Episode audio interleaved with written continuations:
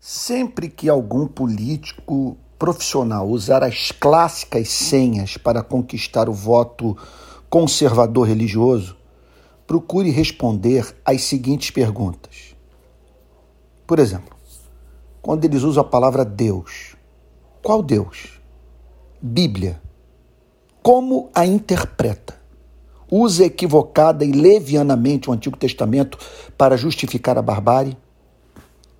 Lei e ordem, como usam essas palavras. Indague: para quem?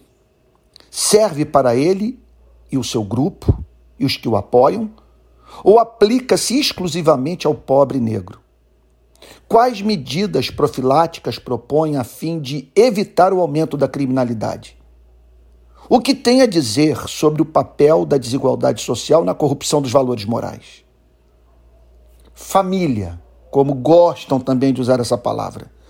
Indague, inclui a família do despossuído? Faça essa pergunta. É bom para a família morar num barraco, num bairro que não tem acesso à rede de esgoto? Viver com um salário mínimo? Estar exposta à bala perdida?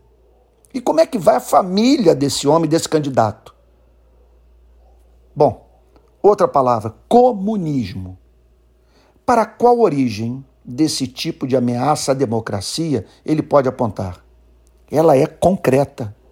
O que ele tem a dizer sobre a ameaça do seu extremo oposto, a relação idólatra com o mercado e o totalitarismo de direita?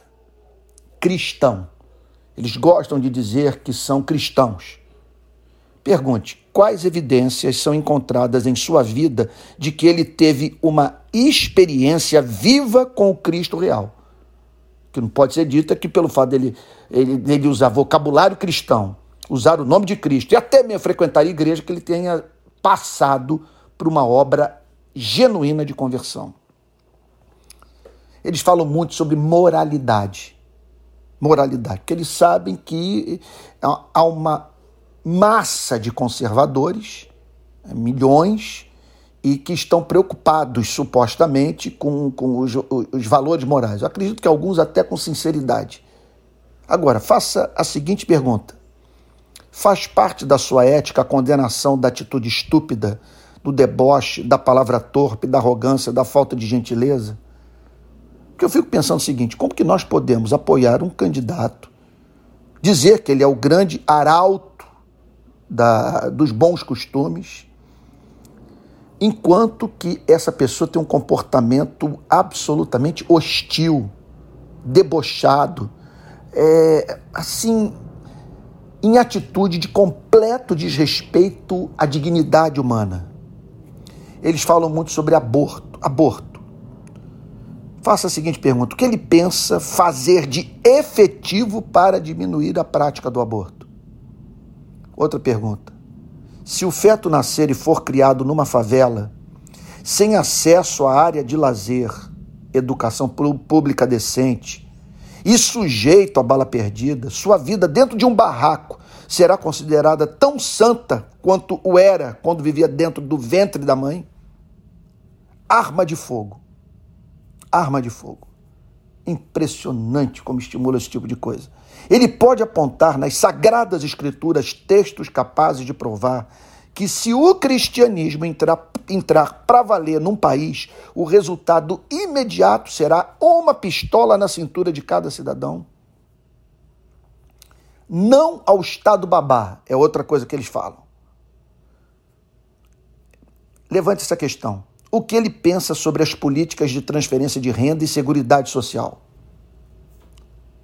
elas se aplicam apenas quando seus eleitores, numa pandemia, perdem tudo e precisam recorrer ao Estado a fim de manter suas empresas ou não morrerem de fome? Ou valem também para milhões de miseráveis que vivem há séculos em meio à pandemia da falta de acesso à educação pública decente, oferta de emprego, salários justos, rede de esgoto, moradia?